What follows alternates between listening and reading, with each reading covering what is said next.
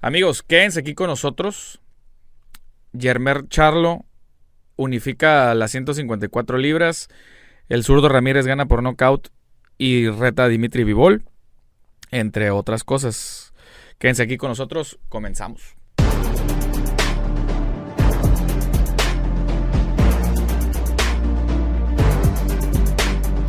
Amigos, ¿cómo están? Espero que estén bien. Eh, aquí todo, todo fine. Su amigo juez analista de boxeo Esteban Franco desde la ciudad de Tijuana en los estudios de boxeo analítico para Imagen TV. Gracias por estar aquí nuevamente con nosotros en el capítulo 16. Si, mi memoria no me falla, capítulo número 16. Eh, bueno, bloque número uno, ¿qué es lo que pasó el fin de semana? Con ustedes ya lo pudieron haber visto más o menos. Nuestro buen amigo Gilberto el zurdo Ramírez peleó en la ciudad de Ontario, California, arribita ya de Los Ángeles, por Los Ángeles, y peleó contra el alemán Dominic Bozil o Bozel, algo así.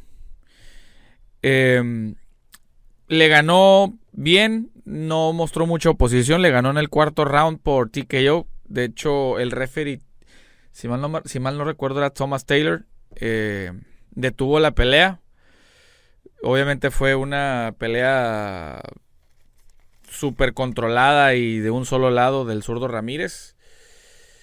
Con esto eh, se pone en la antesala de una posible pelea por el campeonato semicompleto de la Asociación Mundial de Boxeo. ¿Quién es ese campeón? Exacto, ya se acordaron. Dimitri Vivol, el némesis de Canelo de la semana antepasada. Y bueno, vamos, eh, vamos a ver qué, qué, le depara al zurdo. No creo sinceramente que le vayan a dar la oportunidad luego, luego con el zurdo, perdón, con Dimitri, porque por los planes, por la cláusula de revancha, etcétera. La verdad no creo que le, que le vayan a dar la pelea al zurdo. Si se la merece, sí se la merece, porque de hecho el zurdo eh, estuvo en prenegociaciones o en negociaciones, por así decirlo, antes de que Canelo empezara a negociar con él. Obviamente todo se cayó porque pues llega Canelo con toda su infraestructura económica y se vente para acá, vamos a pelear. Entonces, dado eso, se dio la pelea, pelearon y bueno, el resultado ya se lo saben. Entonces, ¿qué debería de venir para el zurdo? Pues no sé si esperar propiamente al ganador de Arthur Beterbiev contra Joe Smith, donde van a unificar eh, en esa pelea tres de los cuatro campeonatos, que es FIB y CMB por parte de Beterbiev y la OMB por parte de Joe Smith. Pudiera ser interesante de que, de que el zurdo entre ya la, al quite, a la terna pero no, quién sabe si realmente le puedan dar la oportunidad. Ojalá, ojalá y se la den, porque la verdad es que ya se lo merece. Esa es una realidad, ya se lo merece el zurdo y vamos a ver qué le depara el futuro. Sin embargo, también Dimitri Vivol declaró que no está en sus planes o no es su prioridad eh, pelear con el zurdo, porque en cuanto terminó la pelea con Bosil, el zurdo se em-, empezó a retar y a retar, a retar a Dimitri Vivol. Entonces, bueno, vamos a ver qué, le depara. ¿Ustedes qué opinan? ¿Qué sigue para el zurdo? Eh, ¿Le pondrían otra peleita por ahí? Ya directamente contra Vivol. Sería una pelea bien interesante, ¿eh? porque tanto el zurdo como Vivol son estilistas y son estilos totalmente diferentes que pueden hacer una pelea, una pelea bastante interesante. Eh, ¿Ustedes qué opinan al respecto? A mí, a mí la verdad sí se me, se me hace interesante una pelea, no sé, para hacerla quizás en el Staples Center estaría, estaría buena. La verdad, sería una pelea grande. O igual en Las Vegas. Pero sería, sería interesante. La verdad es de que los pesos semicompletos en el boxeo actualmente no hay muchos nombres. Es, es una división igual de fría que peso crucero. Que no, no, realmente no hay así como muchos, muchos nombres.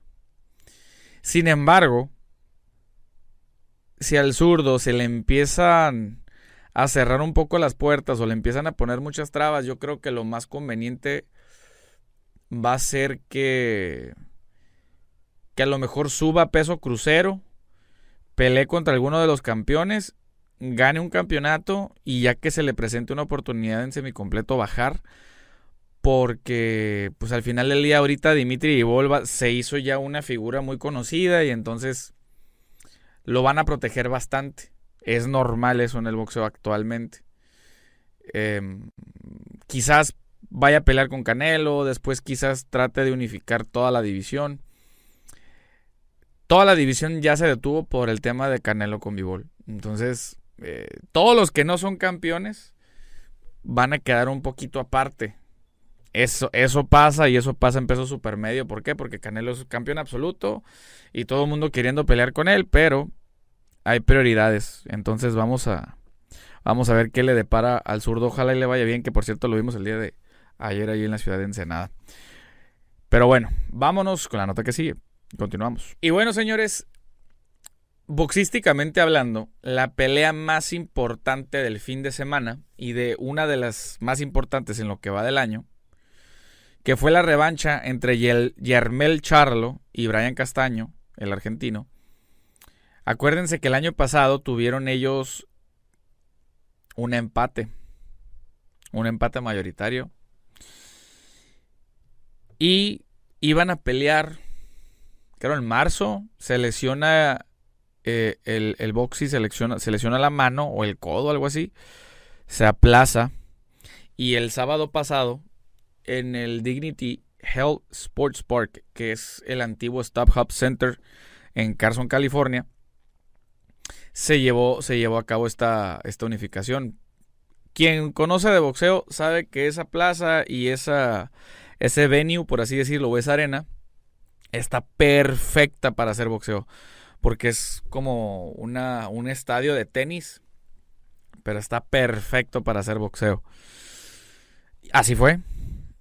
Eh, Yarmel Charlo detuvo en 10 rounds a Brian Castaño, le ganó por nocaut técnico y se convierte en el primer campeón absoluto de las 154 libras, peso super welter. Y pues entró a la historia. Entró a la historia y ojo, no fue fácil la pelea, la verdad es que estuvo bastante interesante. Eh, Brian Castaño estuvo trabajando, trabajando, trabajando, trabajando. Y creo que lo hizo bastante bien. Sin embargo, eh, la paciencia de Charlo, de contragolpearlo, de boxear, le, dio dividendos porque también eh, Brian Castaño iba tan y tan y tan y tan enfrente que yo creo como que se empezó a vaciar y aparte lo conectaron bien. Entonces, de repente cuando se te va al aire y te conectan bien sólido en el botón, es difícil a veces recuperarse. Creo que fue lo que le pasó. Eh, sin embargo, lo que duró la pelea, la verdad es de que fue muy pareja. Brian Castaño siempre yendo hacia adelante. Y la verdad es, no hay nada de qué avergonzarse ni de qué arrepentirse. Creo que dio una muy buena pelea.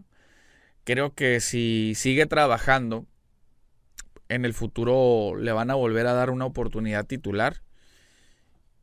Y mm, como les digo, no hay nada de qué arrepentirse. ¿Contra quién me gustaría, por ejemplo, quién sigue para Yermel Charlo en Super Welter? por los títulos absolutos.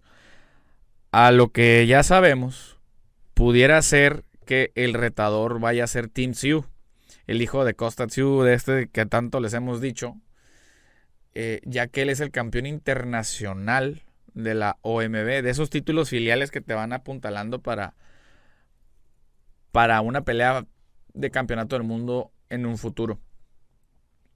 Acaba de venir eh, de su prueba más dura hace no muchas semanas, donde de hecho se fue, se fue a la lona en un round. Sinceramente, ahí se demostró que Team Sioux todavía no está listo para las grandes ligas. Sin embargo, creo, vamos a verlo desde un punto boxístico y desde un punto promocional. Desde un punto boxístico analítico, Team Sioux no tiene ahorita nada que hacer con Charlo en una pelea porque le van a ganar. Estoy seguro de eso. Quizás no vaya a ser fácil, pero no creo que le alcance. Ojo. Ahora, vámonos del lado promocional. Si fuera yo el promotor, yo creo que sí agarraría esa pelea. ¿Por qué? Porque va creciendo la figura de Team Sioux. Eh, Team Sioux en Australia llena estadios de rugby de o 50 mil, 40 mil, 60 mil aficionados en peleas ni siquiera de campeonato del mundo. Entonces, ¿tiene un cierto sentido económico Team Sioux para el boxeo? Sí. Entonces yo se lo pondría a Charlo. Quizás no es el mejor de los rivales, pero es un rival que deja dividendos, que deja dinero. Y pudiera ser una muy buena opción. Es una pelea ganable para Charlo.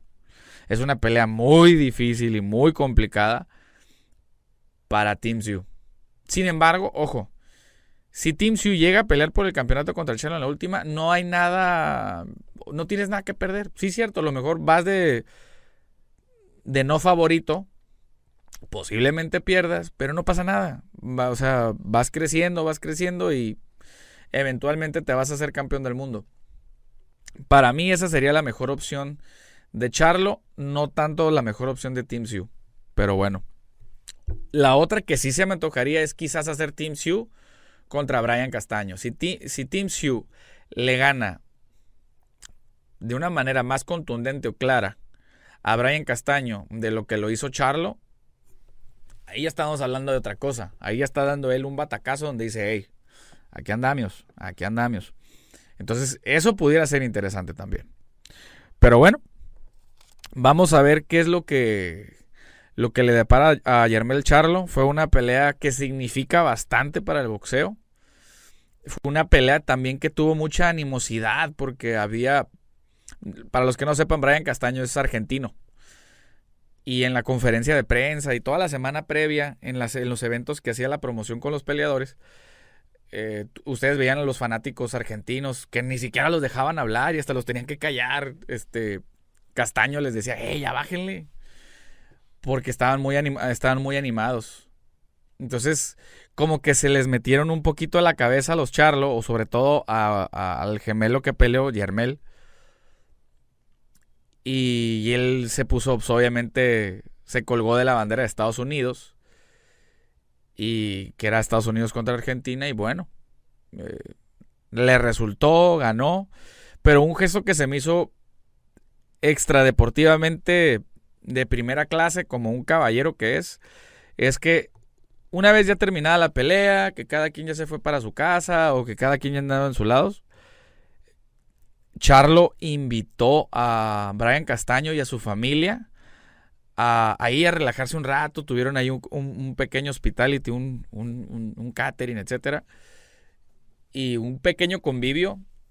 Y eso se me hizo un gesto muy, muy grato y muy bueno de parte de, de Charlo porque en la previa no se podía ni ver, se querían arrancar la cabeza. Pero pues al final del día esto es deporte. Esto es deporte y, a veces así pasan, así pasan las cosas. Pero bueno. A ustedes, ¿contra quién les gustaría ver al Charlo? Acuérdense, eh, Yermel es 154 libras, peso super welter. Es uno abajo de peso medio y es uno arriba de peso welter. ¿Quién les gustaría a ustedes ver? Eh, ¿Contra quién les gustaría ver a Charlo? Pero bueno, vámonos a la siguiente nota. Continuamos. Y bueno, amigos, también en, el, en la cartelera de respaldo, en el undercard, como le llaman, de Charlo contra Castaño, se subió a pelear un, boxeador que está llamando mucho la atención en los pesos welter, que se llama Jaron Ennis, que de hecho noqueó en dos rounds a, un, un peleador que se pida Clayton que es, eh, es un, bueno, hasta en ese entonces era un, un ex, un ex peleador olímpico del equipo de, Canadá y también iba invicto a 19-0. Llegó eh, Jaron Ennis con, con 28-0, con 26 knockouts. Lo noqueó en dos rounds. Y pues obviamente este Jaron Ennis les recomiendo que no lo pierdan de vista. Este peleador no tarda mucho en pelear por un campeonato del mundo de peso welter. El detalle es el siguiente. El peso welter está ocupado por dos campeones nada más. Terence Crawford porque es OMB y Errol Spence que es AMB, FIB y CMB. Entre ellos dos tienen los cuatro campeonatos. Obviamente se está gestando y pues estaba... Yo me imagino que van a tratar de hacer esa pelea. Jaron Ennis, yo creo que todavía le falta demostrar que de que tiene la calidad, la calidad lo va a tener y que posiblemente sea un rival más duro para Errol Spence que lo, que fue Jordan y gas. Estoy seguro de eso, pero todavía le hace falta oposición. Ahora, ¿a quién le pondrías a estos peleadores? Este tipo de peleadores que ustedes no conocen, pero que van muy bien, suelen terminar siendo de esas estrellitas y esos peleadores muy buenos. Por ejemplo, en, en Welter, ¿a quién le pondrías? A mí se me ocurriría, por ejemplo, ponerle a Keith Thurman. Un ejemplo, ¿no? Eh, ponerle a esos ex campeones que a lo mejor ya salieron o que ya están de salida. Eh, un Danny García, no sé, creo que Danny García ya subió a Super Welter. Eh, que de hecho Danny García sería un buen sinodal para Team Hughes si se queda en Super Welter. Si regresa a peso Welter, creo que sería contra Jaron Ennis, sería un tirote ese peleador, de hecho, también es de Filadelfia, de donde es Danny García. Hacerlo en una arena grande de aquel lado pudiese ser interesante. No, no, aquí el Franco Matchmaker es otro rollo, ¿eh? Por favor. Señor producción, el sonido. Ah, no, ya no hay sonido. Uy, uy, uy, perdón. Ojo, es un, es un muy buen peleador. Saben, a lo mejor una eliminatoria que estoy casi seguro que no se va a dar sin un título mundial de por medio. Jaron Ennis, que es de PBC, contra Virgil Ortiz, que es de Golden Boy. Es muy poco probable que se vaya a dar, pero son dos peleadores en peso welter pegadores que están apuntalando para ir por un campeonato del mundo. Ojo, ese sería un tirototototote, pero está muy lejano de suceder en los próximos dos años. Pero no se les olvide, Jaron Ennis es un peleador invicto de 29-0 y 27 knockouts actualmente.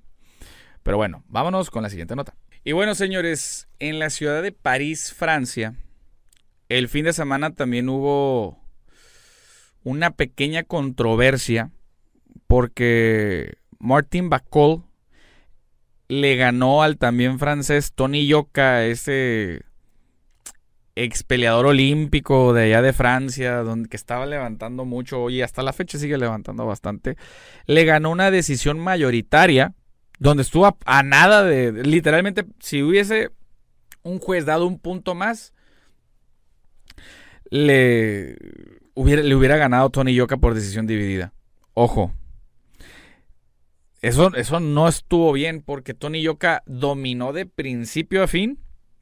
La verdad, dándole una paliza a Tony Yoka. Que, que de hecho se fue a la lona desde el primer round. Y aún así dieron las siguientes calificaciones. 96-92, 95-93 y 94-94. Estamos de acuerdo de que, ok, 94-94 es empate. 95-93, estás a un solo punto del otro de que fuera empate. Si otro juez hubiese dado ese punto, la pelea hubiera sido empate, que no había manera de ver esa pelea empate. No había manera, no había manera. Le, le pegaron una repasada a Tony Yoka horrible. Que no, o sea, la verdad es de que también estuvo a punto en varias ocasiones de ser noqueado. Yo creo que también a, a Bacol le, faltó esa hambre porque ya nada más eran cachetadas, cachetadas pesadas, pero al final del día eran, eran, eran cachetadas y aún así le pegó un repasón. Entonces esto nada más es, eh, pues no es un llamado de atención obviamente, pero sí sigue habiendo mucho trabajo pendiente eh, para seguir tratando de unificar esos criterios con, con los jueces en las comisiones alrededor del mundo, porque no puede no puede seguir pasando esto. Va a seguir pasando, obviamente, ¿no? No es como que lo puedas controlar de un día para otro, pero no está bien. No, no está bien. Ese tipo de cosas son las que le hacen daño al boxeo. Y uno dice, bueno, pero pues le ganó. Sí, pero tienes que ver cómo le ganó. Vamos a poner un ejemplo. ¿Se acuerdan cuando peleó Floyd Mayweather contra Canelo? Y que, y que Floyd Mayweather le ganó claramente a, Canelo. Bueno, para los que no se acuerden, en esa pelea también ganó por decisión mayoritaria. Todo el mundo se quedó, ¿cómo que decisión mayoritaria? Hasta el mismo Chepo Reynoso le dijo, no, no, no, no, así no es esto, así no es esto. O sea, ellos habían reconocido arriba del ring de que había ganado Floyd Mayweather. Y, y era CJ Ross la que dio ese empate. Y desde ese entonces la retiraron, le retiraron su licencia de juez y se retiró ella eh, como juez. Pero ese tipo de cosas afectan mucho el boxeo que dicen, bueno, sí le ganó y bueno, al final del día ganó que tenía que haber ganado, sí. Pero esas cosas, ese tipo de decisiones son las que no se tienen que dar y siempre se tiene que decir, porque estuvieron a nada de provocar algo que no era, que no, que simplemente no era. Así como hemos visto en muchas decisiones que yo sé que muchos de ustedes les llaman robos, que la verdad no es que sea un robo, Simplemente es un mal fallo por diferentes circunstancias. Eh, pero bueno, ya, ya mejor ni digo nada porque me enojo, señor productor. Vámonos con la última notita del bloque. Continuamos. Y bueno, amigos, el, este domingo que acaba de pasar en la ciudad de Ensenada, Baja California, eh, hubo dos peleas bastante interesantes. Eh, la primera es de que Elvis Torres este, este peleador que, para los que me conozcan de, cerca, era de, esa generación donde eran cuatro peleadores muy destacados que yo, yo pensé y pienso todavía que tienen madera para ser campeones del mundo. Dos de ellos ya fueron, pero hay otros dos que todavía no han sido campeones del mundo. Y entre, de, entre ellos está Elvis Torres, eh, que bueno, eh, perdió en el, en el, no me acuerdo qué round fue. Ahí yo estuve en la pelea. Eh, desde que se le empezó a hinchar la nariz, me di cuenta de que, que la nariz estaba así cuadrada y que estaba como reteniendo líquido, que me imagino que era la sangre. Traía la nariz rota. desde el primer round le dieron un tajo impresionante de un golpe limpio a la ceja que estuvo a nada de que le pararan la pelea también. Y eh, también por ahí es, eh, alguien de la, del equipo, dos personas del equipo de Elvis me habían dicho que posiblemente trajera la mano lastimada. No me, no me acuerdo, más bien no me dijeron qué mano fue, pero que traía la mano lastimada. Eh, no hubo excusas, ni la verdad es que perdieron y perdieron con categoría. Eh, Elvis Torres en esa pelea era revancha contra Eric Encinas. Ya habían peleado antes. Obviamente fue una decisión polémica, entre comillas. Le dieron la revancha a Eric Encinas y bueno, terminó, terminó ganando. La verdad, si ustedes ven la repetición de esa pelea, Elvis Torres en cuanto ve que trae el corte, empieza a apretar la pelea y en varias ocasiones estuvo a nada de noquear a Eric Encinas. ¿eh? Vean la pelea, la verdad es que estuvo bastante interesante. Simplemente Elvis eh, estaba muy lastimado. Que si fue de la mano, que si fue de la ceja y que si fue de la nariz, estaba muy lastimado. Esa es una realidad, estuvo muy lastimado. Sin embargo, para mí siento que iba ganando la pelea, ¿eh? Ojo, para mí. Yo estaba abajo del ring, yo no estaba calificando bien la pelea, estaba con otras personas, estaba platicando. Eh, no puedo decir que, si fue realmente o no, pero a mi criterio iba medianamente ganando la pelea. Pero bueno, se terminó imponiendo Eric Encinas. Eh, no sé si en el futuro vayan a hacer un desempate, pero vamos a ver que, es un, peleador de, de, la ciudad de Monterrey. La verdad es muy bueno, ¿eh? Muy bueno, de, con mucha resistencia, con mucha, mucha resistencia este peleador. Pero bueno, y en el evento estelar, eh, Rubén el Pollito Aguilar, el hermano de Omar, de ahí de, la, de, Ensenada, Baja California, noqueó en dos rounds a Brandon Pérez. Eh, la verdad, un knockout bastante impresionante, donde Brandon eh, tardó en recuperarse. La verdad es que sí tardó en recuperarse. Y pues como todo, siempre uno se pone nervioso porque dices, bueno, al final del día es una competencia nada más y no se trata más que de eso, competir y que gane el mejor, hasta ahí, pero no se trata de, de los temas de salud. Eso, eso es más complicado. Que de hecho, váyanse al siguiente bloque porque les vamos a comentar en otra circunstancia algo, algo parecido. Pero bueno, se terminó levantando, todo bien. Eh, se fundió en un aplauso el público de la ciudad de Ensenada, bastante bien. Fue una, una función por parte de Promociones Sanfer y que estuvo muy bien, la verdad, estuvo bonito, bonito el evento, bien organizado. Y pues bueno, díganme qué les parecieron estas peleas, cuál de, cuál de todas esas las vieron o si vieron todas, díganmelo porque aquí hace falta más gente aficionada al boxeo y que sepa de lo que estamos hablando. Para la gente que a lo mejor no ve mucho boxeo y que de repente nos escriben cosas interesantes de que medio aquí aprenden cosas, eh, ojalá y les siga sirviendo este tipo de, de programas para dar un poquito más de análisis. Y ojo, a mí me interesaría mucho, ya lo he estado pensando desde ese tiempo, a mí me gustaría mucho hacer como una mesa de debate entre los diferentes, las diferentes plataformas o los diferentes medios digitales y hasta de televisión eh, que cubren boxeo. Porque les voy a decir algo, yo no me considero periodista. Eh. Para nada, yo no me considero periodista. Yo tengo mi licencia de juez desde hace muchos años y yo solamente lo veo desde mi óptica. Pero me, encantaría debatir con, algunos periodistas de, boxeo que se dicen conocedores, pero la verdad es de que es más echar porras que, que, ver las cosas de manera analítica. Pero bueno, sin tirar nombres y sin nada aquí, porque el productor se empieza a hacer gestos. pero bueno, señores, vayan al bloque 2 y de ahí váyanse al bloque 3 y vean el bloque extra también. Y si no vieron el programa pasado, véanlo también para que vean. Pero bueno, señores, vámonos.